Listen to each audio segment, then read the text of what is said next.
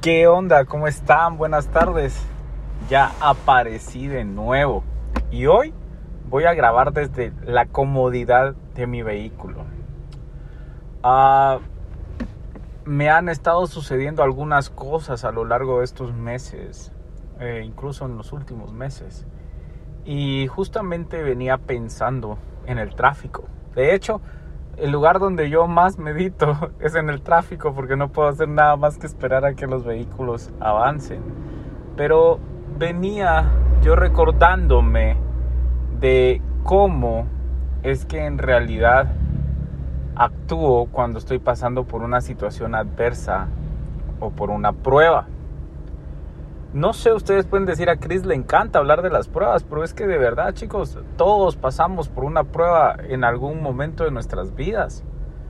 Y en realidad le quiero poner muchísimo enfoque a cómo nosotros actuamos cuando estamos pasando por, por una adversidad, porque es de suma importancia uh, el no dejarnos llevar por nuestras, uh, por nuestras emociones y en realidad convertirnos en alguien un poco más racional y entender qué es lo que está pasando. A lo largo de mi vida hubo, han habido situaciones que han marcado mi vida.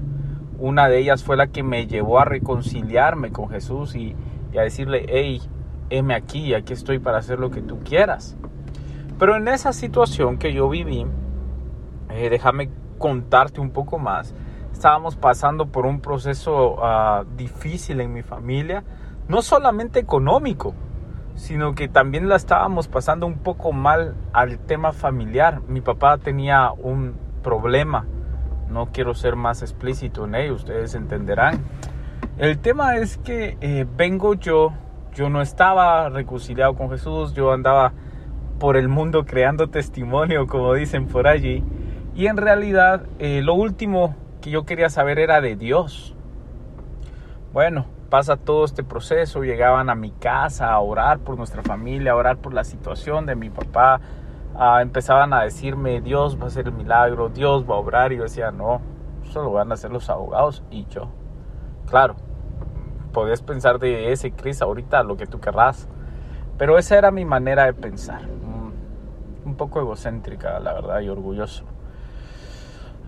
Entonces pasa el tiempo y, y hay un 16 de junio que marca mi vida.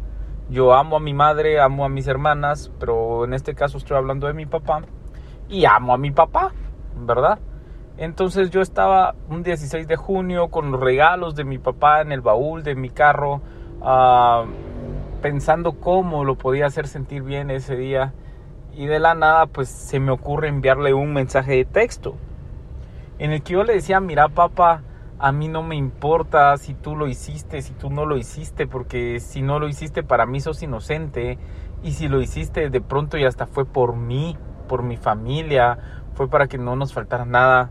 Le estaba tratando de explicar yo todas estas cosas que te estoy eh, contando en este momento.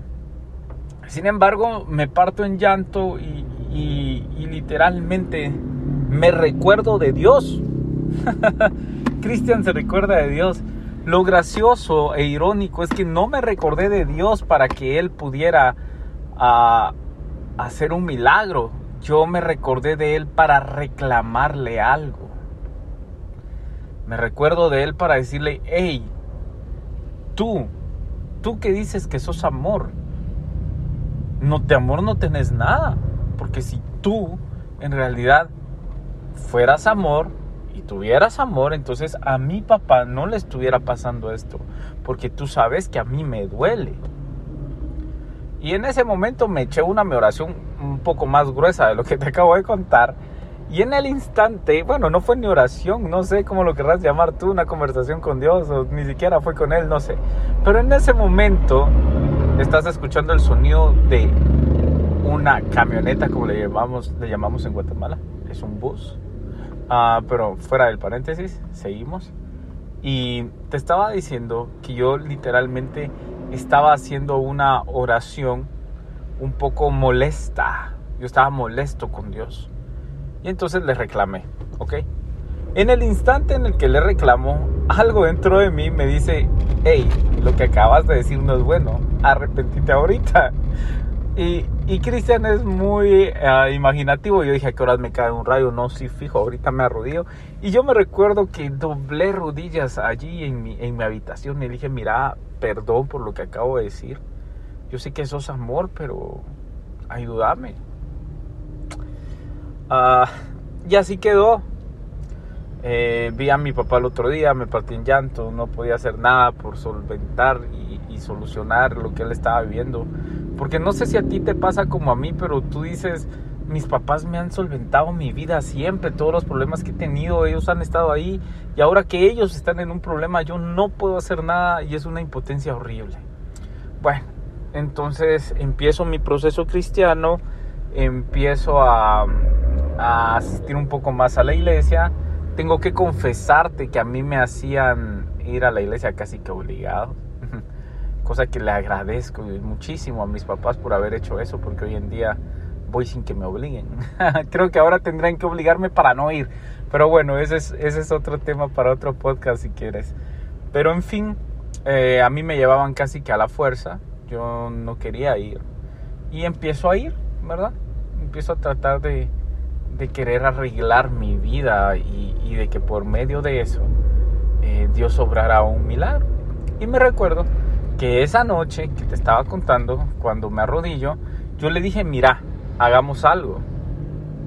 Si tú me quieres a mí sirviéndote y haciendo de todo, predicando y incluso este podcast creo yo que es parte de eso. yo le dije, basta, bueno, yo lo hago. Pero devolverme a mi papá, por favor. El tema es que eh, lo hice así, decidí creer que mi pacto era un super pacto. Yo me, me vivo jactando de que soy bueno para hacer negocios, pero en ese momento estaba yo siendo un poco, no sé, inmaduro de una forma cristiana. y entonces yo me empecé a decir, bueno, sí, está bien, lo convencimos, logramos un buen negocio. Que si literalmente mi papá sale. Perdón el que si se me fue. Y no voy a editar el video, hoy quiero ser yo mismo, entonces perdón por eso. Bueno, entonces viene y empiezo a acercarme con Dios, yo me voy a un encuentro, eh, literalmente tengo mi encuentro con Jesús, quiero honrar a Víctor Zamora, que fue mi líder por mucho tiempo. Vic, te amo y te valoro un montón si en algún momento lo escuchas. Ah, sos una persona que ha influido e inspirado muchísimo mi vida. Gracias por eso. Eh, cierro paréntesis. Pues me fui de encuentro. Vic me acompañó en todo ese proceso. Ah, y recibo varias palabras de parte de Dios diciéndome, hey, yo te voy a cuidar, yo voy a justificar lo que diga tu boca, eh, muchísimas cosas, ¿no? Entonces regreso de encuentro y me dijeron algo y es lo primero que te quiero compartir y es que tú hayas tenido un encuentro con Dios y que tu vida haya cambiado no quiere decir que allá afuera todo cambió.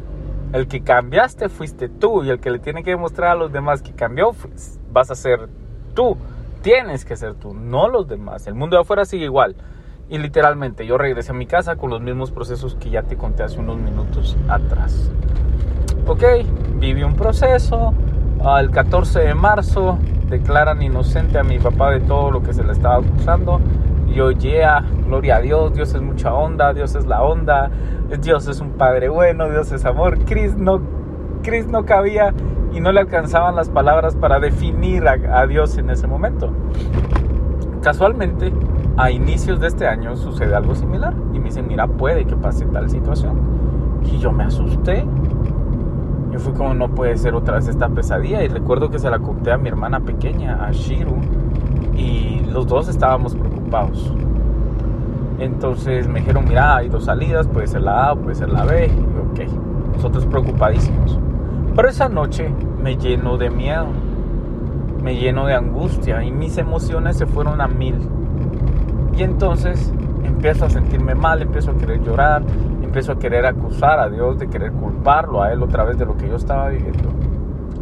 Y eh, digo, ok, ¿a quién llamo? ¿Con quién puedo hablar de esto?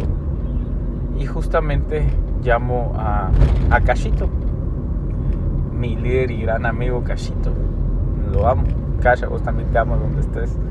Eh, pero bueno, esa conversación yo la dudé, yo dudé en llamarlo porque aquí él andaba en, en, otras cosas, andaba en otro país. Yo fui como, ay Dios mío, lo voy a molestar.